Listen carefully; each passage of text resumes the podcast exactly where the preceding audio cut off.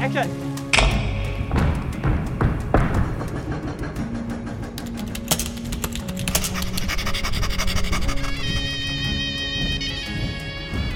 二十三，Take One。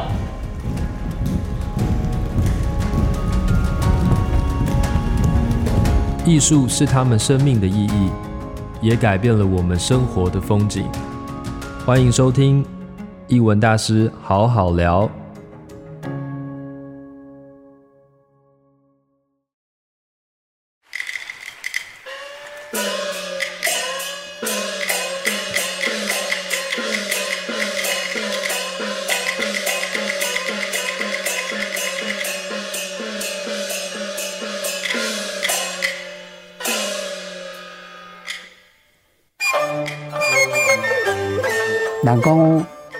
肉爱食三层啦，看戏爱看兰潭，兰潭就是北管啦。以前那个发扬光大的有北管，全省北管哦，活络客家、道士、庙会，拢爱学这北管。台湾戏曲上重要的是北管音乐，北管音乐哦，有公慈辅堂念。有锣鼓听人学，啊，有唢呐的牌子人学，啊，村的无，各台戏班没有，采茶八音的嘛是无，啊，布袋戏嘛无，啊，南管是一点点，各台戏社团的一点点，北管最多，北管最大，台湾都是北管音乐，所有的戏个拢是北管，哎呀，没使无北管音乐呢。迄阵啊，哦，迄出去都听着北管音乐啊，啊，即嘛无啊，即嘛怀怀念爆炸时代，即嘛无多，无多。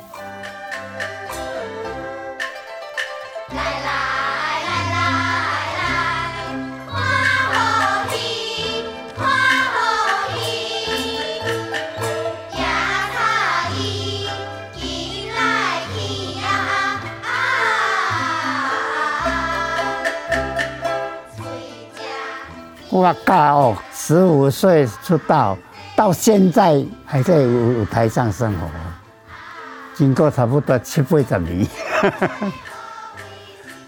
他现在九十了，还没有退，有退没有休。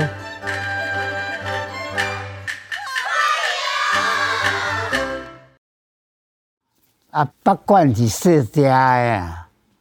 啊，爸爸妈妈是北管的内行班的人，光复台湾的时候，日据时代拢是千里在山顶的。啊，我妈妈无聊，我妈妈会自弹自唱啊，啊，我都几间听，几间教学的，安尼差不多啊初一年级的世界大战，啊，一座千里南湖山顶的啦，啊，惊空袭吧。安尼啊，底下咧学啊，啊，阮妈妈咧请我都几间开学呢，啊，学到十五岁，六七年了，我都出来独立啊，我四五岁就做内行的独立啊呢，啊，十七岁的上台北金海利大稻埕呢当老师了，大家拢叫我伊那仙伊那仙呢，啊，十几岁嘛是学编剧。啊，学西洋乐器，学咧我嘛是带迄个康乐队，我嘛带两年。啊，编剧我嘛有参加，我伫康乐队弹乐琴、吹唢呐、打通鼓、评剧队，嗯，十七岁都去社教馆的大稻埕咧，伫咧教，暗时教，啊，日时做生理，安尼哈，二六岁才去当兵啦。啊，当来就小戏演的木偶戏、布袋戏，请我去啊！啊，头啊，十九岁是带易婉兰、李天禄老师，我带夜班，啊，做后场哦，做个当兵退伍，啊，就带小戏演，还有带过乱弹班、各台戏班、南管、傀儡，样样来。有经验啦，经验很多。去的时阵是安尼啦，外口社会怎样？你要学东西，不是讲咱家己去印的，伊拢来找咱的，我拜托的。哦，来阮来教的啦，安尼就无多，啊，一直下去的，一年过一年了呢。哎，咱也没有做生意，啊，没有田地，嘛是爱生活啦。我到过木偶戏班、乱弹班、歌台戏班、傀儡戏班，我都很多。哦，包括这跳舞团，跳舞的来出国拢会叫我去独奏，嘛是安尼，我通通来啊。新下山哦，二黄唱腔，第一场大花跳台，哦，霸斩离龙震山岗，霸斩离龙震山岗，英雄白坤白沙滩。英雄白，我徒弟有六七个了，不是学生哦，学生还学生哦，学生是礼貌上啊，安尼照叫学校的学生。徒弟，徒弟就是讲我身躯边学的，啊，他不会打电话来，马上来告诉他，没有资料马上来印给他，那就是徒弟。徒弟上课免补钟点会。学生爱重点会，而且徒弟来学拢无多，啊，甲教起来。即我教伊就是讲后摆伊出去团，伫外口咧无一定有老师教，拢安尼冒山出来，冒山出来无真正无真正学出来，啊，即款的不行。啊，咱这有曲，有歌词，有破窗练，有锣鼓叮当学，啊，有老师咧甲你指点。安尼学出去去教，咱才放心啦。较早社团太多了，北管社团太多，即嘛无啊。即嘛社会转型啦，无咧学北管啊啦，无咧无咧无了啊。即嘛是讲学校咧爱保留保留这个传统音乐咧，打击乐北大哦，台南南艺大啊，棒球台艺大。都是安尼保存起来，哦，我让蝴蝶学来，这别管太可惜了，太可惜，现在可以说是消失掉了。别管起码有两个系统，有新的叫做皮黄，二黄西皮，九路的还有提弦、卡卡弦，平板流水，啊，做那牌子。啊，现啊现啊套谱，还有小调，还有昆曲，别管的昆曲啊，昆曲没落掉，这这换板腔笛进来了，昆曲也是别管的，东西太多了，太丰富，未来很遥远，就甲我啊，今嘛还在都都很没落啊，我哪个消失掉，不一定无多啊。我还对其他很失望啊！大部分都要靠政府，找政府做背景。啊，咱咱哦，心有余力不足，咱爱爱顾家庭，顾饭碗，顾某囝，无讲袂当全心讲安尼出去处理，都是安尼啦，无法度，爱靠政府啦，政府哦。可比讲爱提倡票房啊，创好，子弟班爱甲补助，有是实在有得学的，啊无即嘛无年轻一代，兴趣的人足少。即嘛内行班演技嘛无啊，我太太潘玉娇嘛是要八十七了，不能演了，啊就无啊，都没有传下去了。这错了。地球上金光，球上金光，这里个龙哥东安的叫。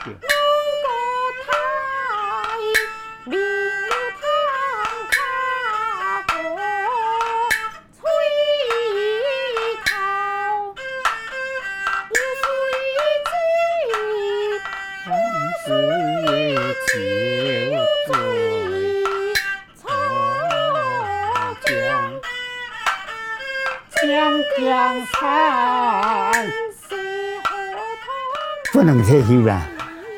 知影的人拢来邀请，喜欢别管，叫叫我去甲指导，啊，咱无去，过意不去，对这个别管不能交代。我就是太忙啊，了呢。每个礼拜，天台南南力大，加三堂课三天。哎，回来，不回来，回来个彰化南北戏剧馆，啊，再回来个新竹城隍庙，然后再登来台北北艺大，啊，礼拜天呢没有休息，家里学生一大堆，单独上课，啊，所以讲太劳累了，小中风，还 是还好啦。精神头脑还在啦，安尼啊！我即嘛是个那封尘的蜡烛啦，话消失掉了，消失掉啊！空主公唔敢收人的过年贴，过年过年就是讲明天后天的贴唔敢敢收啊！我即嘛很老了，马上有问题嘛不一定啊！好，有诶诚济朋友讲。今天到底你去投，说明明天走掉啊？不一定啊！我这么年纪大了，啥都唔敢去做的，疫苗我嘛唔敢做，不敢打了。老了有慢性病，我家里办公桌那个桌子上整药，好像好像药剂。唔敢讲，当时要要搞，反正今仔教教，明仔载未教嘛，无一定。我即马就是咧想讲，国艺会颁奖啊，等个等咧遐久，啊，无颁奖，看颁咧什么奖啊，欣赏一下。无我是得奖的是不计其数啊，真济啊啦。我算讲有大作拢气氛好叫咧，金曲奖啦、新传奖啦，什么奖？传艺中心的嘛得着哦，台北市啦，每年的台北市艺术季嘛，拢拢爱颁奖，嗯，像那单这文艺奖颁奖过，刚才还老啊，才得着，无感觉讲会得啦，做梦也想不到会得到这个文艺奖。少年呢未丢啊，呢这老啊才得丢。家己要哪讲有缘无缘呢？嘛是安尼一天过一天。咱咱有想要教，啊无咧学生人互咱教，啊无咧子弟传来。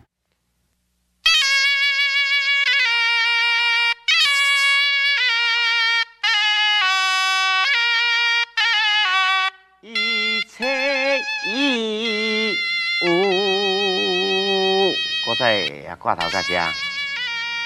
这唻唻唻唻，车厢车厢车厢，有声有流有声流环流有流光。无无无想要放弃，坚持啦，无法度啊！一来我的兴趣，一来是哎，对这个别馆哎传承下去啦。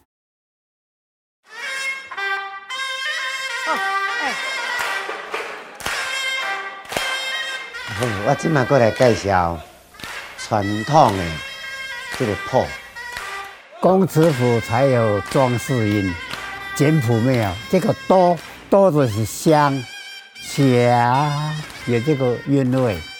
哦，对啊，你注意个看，对啊，车衣有遐有写一个三横，好三横一徛呀，遐就是是 logo。我有念这哒哒哒哒，就是锣鼓的锣鼓。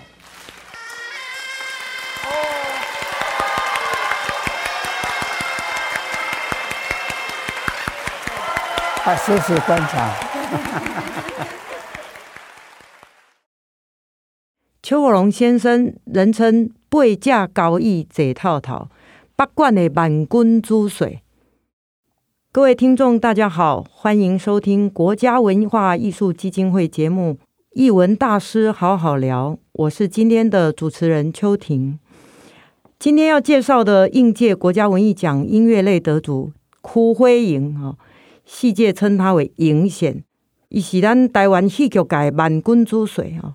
以出席的戏曲世家，十四岁就开始他的职业剧团的演出，十九岁。就担任布袋戏大师李天禄先生易婉然的专业乐师，历经了一甲子的演艺生涯。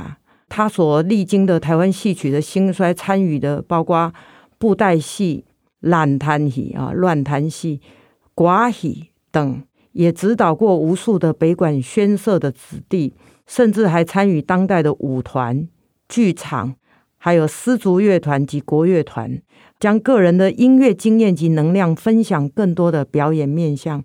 邱荣先生呢，被文化部授证为国家重要表演艺术北管音乐保存者，今年八十八高龄，仍在传艺。他自己说，只要他还在，传艺就不会停下来。那么今天呢，我们要邀请两位来宾呢，来谈谈邱火荣先生。其中第一位呢，是我们台湾知名的丝竹乐团采风乐坊的团长黄正明先生，黄团长好。好，各位听众朋友，大家好，主持人好。好，黄团长呢是九零年代呢，他就创办了他的丝竹乐团，在回归跟学习传统的过程中呢，曾经追随过邱火荣老师学习，也跟邱火荣老师呢一同这个我们讲并肩作战啊，还征战到荷兰、欧洲去。做演出哈，所以他对邱老师有相当的了解。那我们介绍第二位来宾，第二位来宾林义硕，他是百合花乐团的主唱，也是吉他手。那我认识这个艺硕哦，非常特别。我第一次看到他，他在我们淡水的清水祖师庙南北轩的朱地戏啊，在邱荣老师的指导下呢，他在台上演一位漂亮的小旦。哦，非常令我惊艳哦！等一下也请易硕跟我们分享他的这个跟邱老师学习的经验。来，我们请易硕跟大家打个招呼。好，邱婷老师好，然后郑明老师好，听众朋友大家好。好，我们今天呢一起来聊聊。其实邱红老师哦，他是看起来非常严肃，其实他是一个非常幽默的哈、所以我想两位等一下都可以聊聊你们所认识的邱红老师的面相。那我们想先请黄团长跟我们聊聊。你在跟邱老师这个一起学北管，跟一起做演出的过程里面，你看到的邱老师是怎么样的一位前辈？还有你怎么形容邱老师他个人在他的舞台的艺术跟他的作品？好的，跟老师结缘已经这些年，刚被三十年哈。那么邱老师有一个特点，他就是戏曲音乐的集大成者。为什么我们这么说哈？人地盖欧八贯的学学悲管的时候，他尽力的教我们，他是一个传承者。那我们是一个受传者。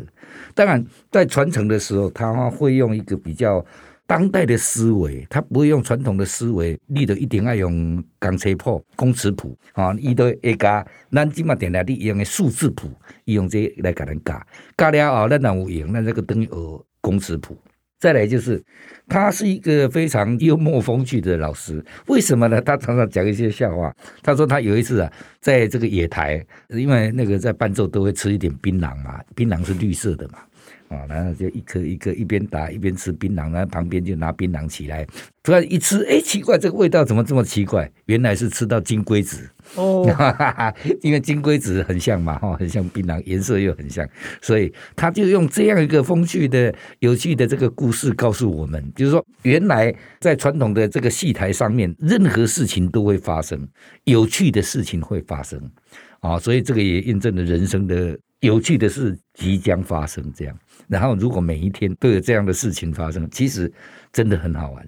那么再来就是，像我在我来跟老师在去荷兰的时候，我是以后我有陶秋贤啊，嗯，他让我拉头衔啊，就是领导这个文场啊，他是在后面帮我伴奏呢。哦，陶去往里走，陶去往我走哦，哈，他让我们这些受传承的人有一个。挑主粮的一个角色，让我们能够成长为变成主角。这个是其他老师很难得的哦。就其他老师都会说：“哎呀，不你哈，你得跟外学生啊，不你得做外二手弦那就然后二手弦就好哈，二手弦的话不是我们帮他伴奏就好了，不是，他是让我们做投手弦啊，让我们去当主角，所以这个是跟其他老师有一点不太一样的地方啊。那么。对于这样的老师，我们都以崇敬的心来看他，他也是影响我一辈子音乐生涯的一位生命的导师。你跟邱老师到荷兰，还有一起到巴黎，那也跟他一起在台湾做巡回。是，这当中有没有什么邱老师让你很细微的观察到他在做音乐，以及他的音乐生活有些什么比较有趣的？哦，他特别的。其实，伊的甲潘玉娇老师的伴奏的是，他是很严谨的哦。就说音乐的要求是很严谨的哦，丢都是丢，唔丢都唔丢，办的唔丢。伊的老师他说话更乖哈，伊对个老师公公你家办唔丢哦，要注意。所以他是一个很严谨，在音乐的追求上，在音乐的表现上，他是很要求的。严格的，那么我觉得这样的老师，其实在这个传统的艺人上面，其实是很难得。再来就是，因为我们是学当代二胡出身的，所以他对当代二胡的这些寄望、寄望、伊买、寄望过，哎，咱学生也在发点尊什么物件出来啊，所以这个也是一个我们很好可以深思的啊，就是说我们学的北管，然后我们能创发出什么样的作品。再来就是邱国荣老师对于我们的音乐的要求之外，他对于我们的对于音乐的态度也是蛮多引导的。例如，你有轻松啊走的啊，你都免向你严肃，你伫台电买轻松啊，轻松啊走的意思不是讲现在走呢，轻松走是讲我们面对作品的时候，面对音乐的时候，我们需需要用一个轻松的态度去对待，不要包袱做的那么严重，严重噶什么物件拢未使出错啊，先喏。嗯，哦，唔是这个代志的对。我想邱老师大概他对于年轻的这一辈哦，他是包容性很大，是可是他对他自己很严格。我就谈到刚刚那一段啊，就是邱老师在录音的时候，录音师曾经告诉我，他说他把邱老师的录音跟别人混在一起，把它抽离之后，他发现他没有一个音是虚发的。然后他看到他录音为什么都做的那么挺，可是年轻的人都会靠着椅背啊。就发现，呃，邱老师对徒弟跟年轻的学生还是比较，他会叫你轻松一点哦，不要把你的财产都赔进去，把盘给赔光。刚刚提到说，他跟潘老师两个还会互相要求，应该说互相吐槽啊。对对对，就有时候潘玉娇老师也会讲，我这个地方我不好演，你的锣鼓下太快或太慢，所以他们两个其实在舞台上来讲，还是要求很严谨，很严谨的哦。对，台下虽然是夫妻，那。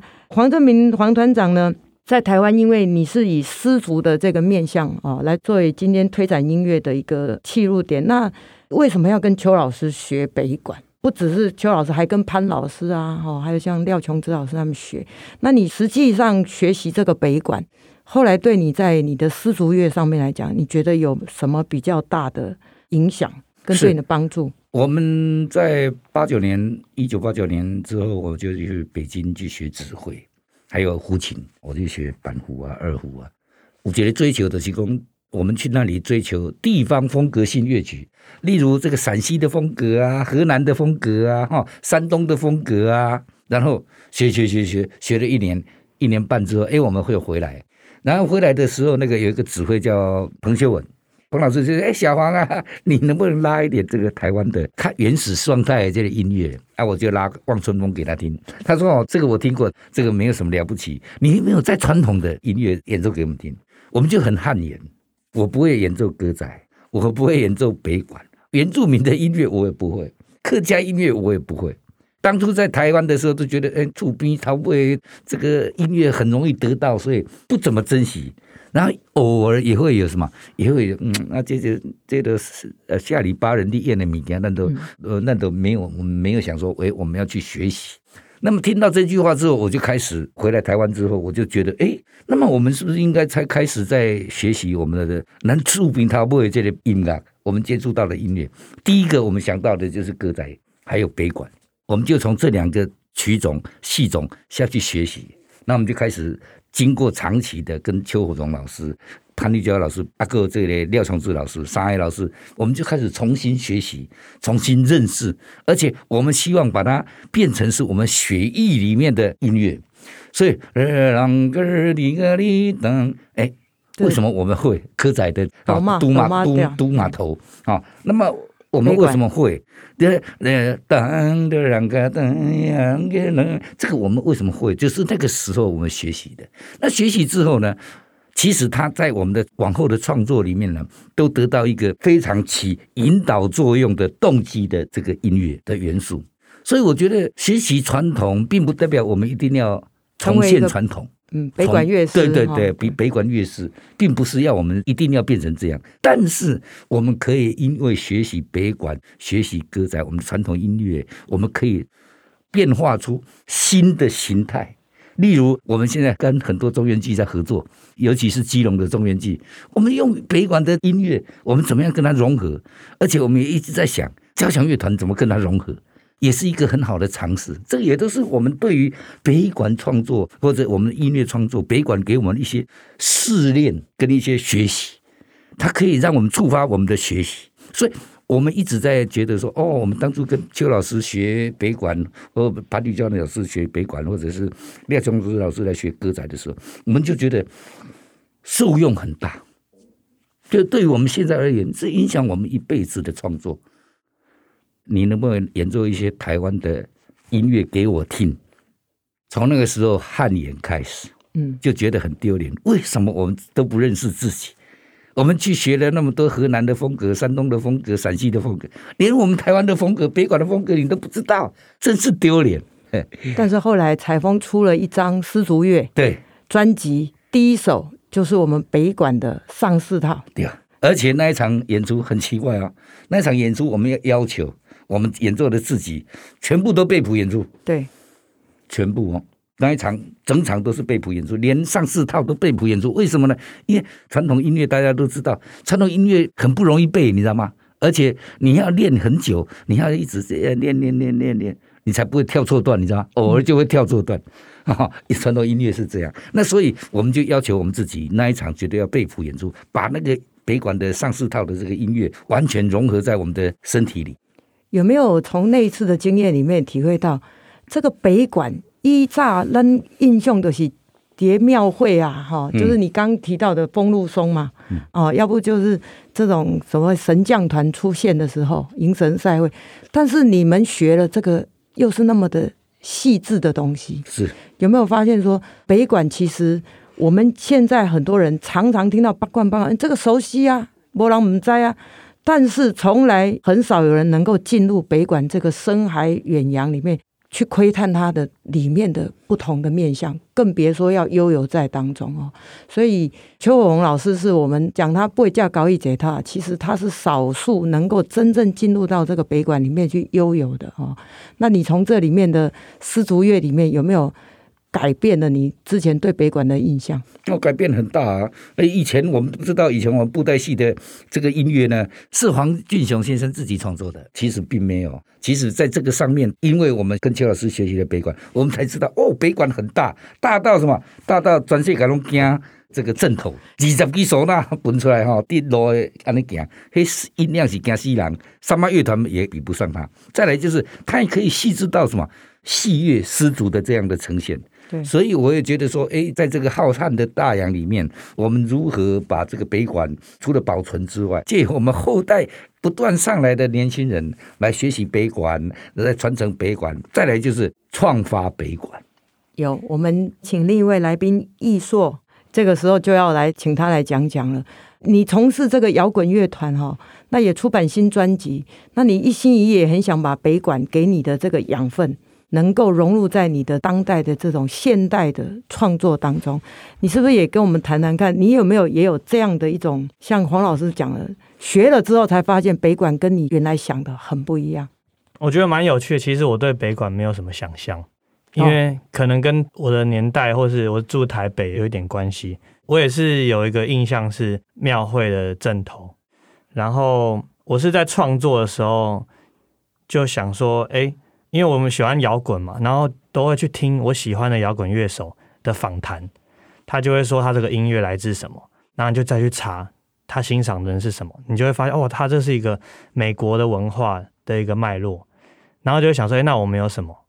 所以我一开始是在北艺大，因为我是读北艺大美术系，然后一直去传统音乐系上课，然后就哇，这个北管酷，然后就跑去淡水南北宣，那时候是二零一五，很幸运跟邱老师学，然后我也是刚才听黄老师讲，我才发现邱老师真的是会因应不同的学生做不一样的事情，因为我们在那边他其实就是教我们工尺谱，因为我也不会别的。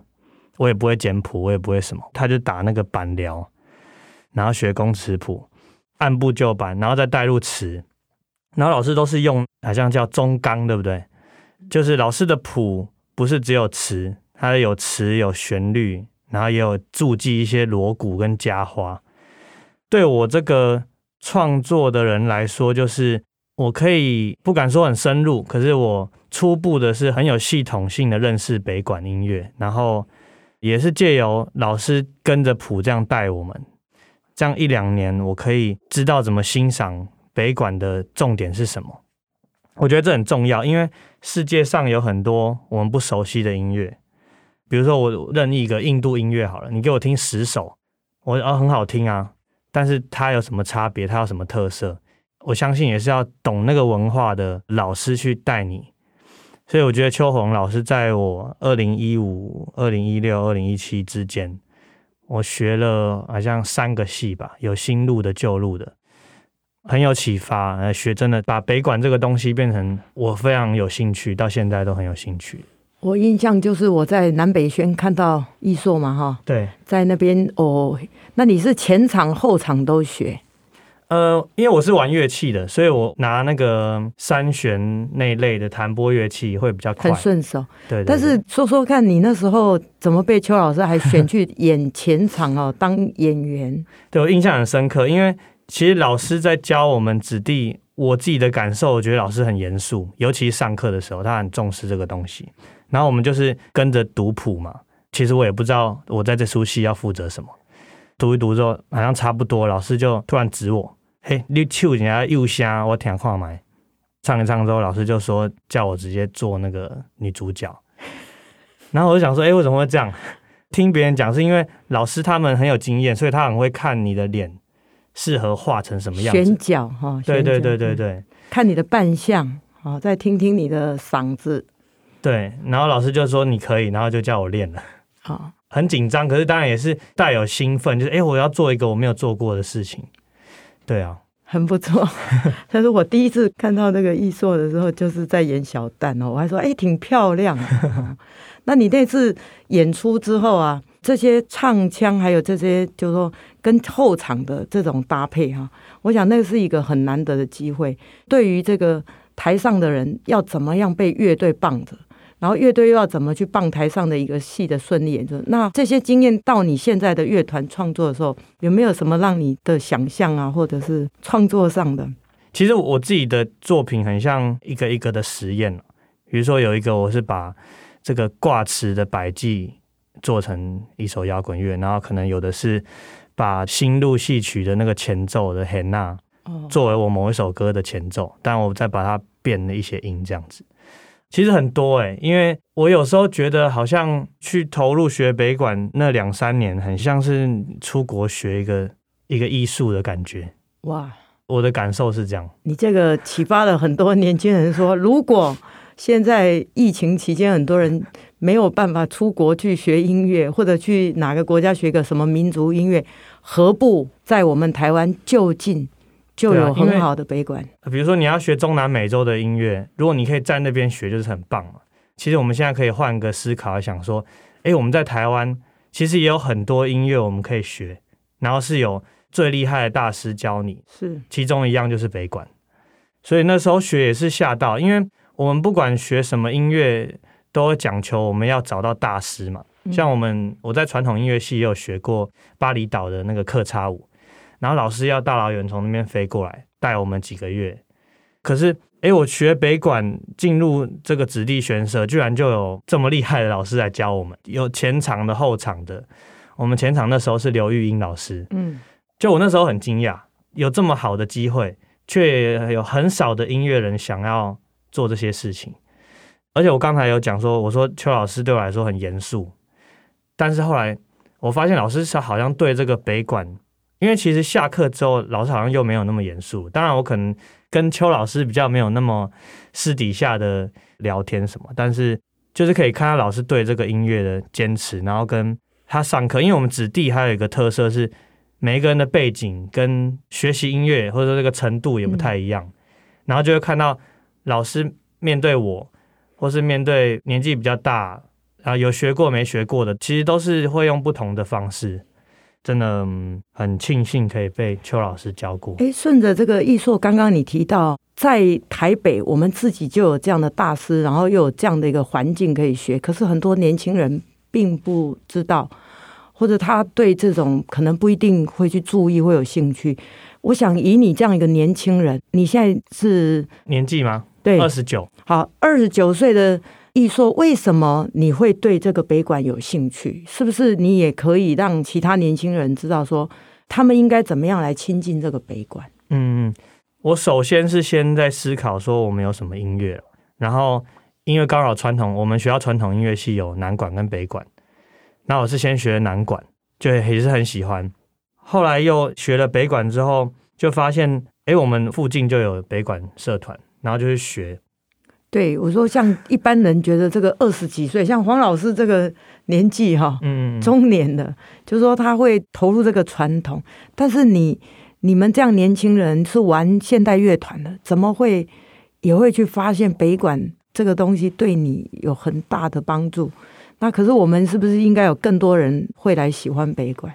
我觉得北管是以我本身本来对传统音乐比较不了解的人来说。它是一个很有力道的，然后很多乐器声响是很强壮，然后很迷人的。比如说唢呐，大家都听过嘛。然后或者是我觉得那个镶鼓跟铜构的那个紧锣密鼓的那个状态，我觉得是可以跟现代的音乐有关联。因为现代音乐是以摇滚来说，就是一个要刺激的东西。嗯，然后北管就是又可以刺激，然后又可以很柔软。光这个张力，我觉得就有太多东西可以实验了。你刚刚讲这个、啊、那个同构跟搭构的时候，感觉好像你想讲是不是？就是说它有一种很活的生命力。对对对，对，还有那个 power 在。对，然后尤其是演那个戏曲的时候，它会有轻的，然后有重的，那个那个艺术表现是很就是很精彩。像黄老师讲的，大家的印象是正头，正头的目的性不一样。它是要有一个延续性的，然后要一直很热闹的，所以它可能会跟戏曲的表现又不一样。对对啊，所以你算是很幸运，你这几个面向你都有参与到。其实我们一般人对于北管好像认知的是迎神赛会的给阿龙哈，嗯，底下演奏风露松，可是其实我们没有。太多的时间跟空间可以去接触北管更多更多的面向。那我想来问两位来宾哈，就是你们跟邱老师也接触，跟他学音乐。如果说我们来谈说，他留给台湾传统音乐最重要的，以你们的观察，你们觉得会是什么？哎，据我的观察。艺硕刚刚说：“哎，为什么你喜欢北管啊、南管这些传统的东西？除了你在当代乐团、摇滚乐团这个创需要创发之外，想结合传统之外，我觉得你有一颗古老的心。所以，我们在这个，例如刚刚主持人问我们说：‘哎，这个邱老师留给我们什么？留给我们一种典范。’就是说，我们艺术讲求的是艺以人扬。如果没有邱老师，我告诉你，北管早就没有了。”再来，如果没有这么通透的老师，北管的样貌并不是如此，它更容易变成什么博物馆，而且是静态音响的博物馆，嗯，你只能听录音的博物馆。因为这邱国荣老师的关系，他变成是我们一个乐种的载体，这个才是最难得的。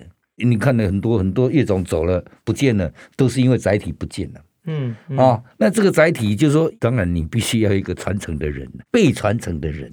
然后他有像邱老师能够有这么大的热量、精力，还有他的才华，才有可能去传承这样的乐种。我也期待北管能够真正有一个这样的年轻人去做这一件事情。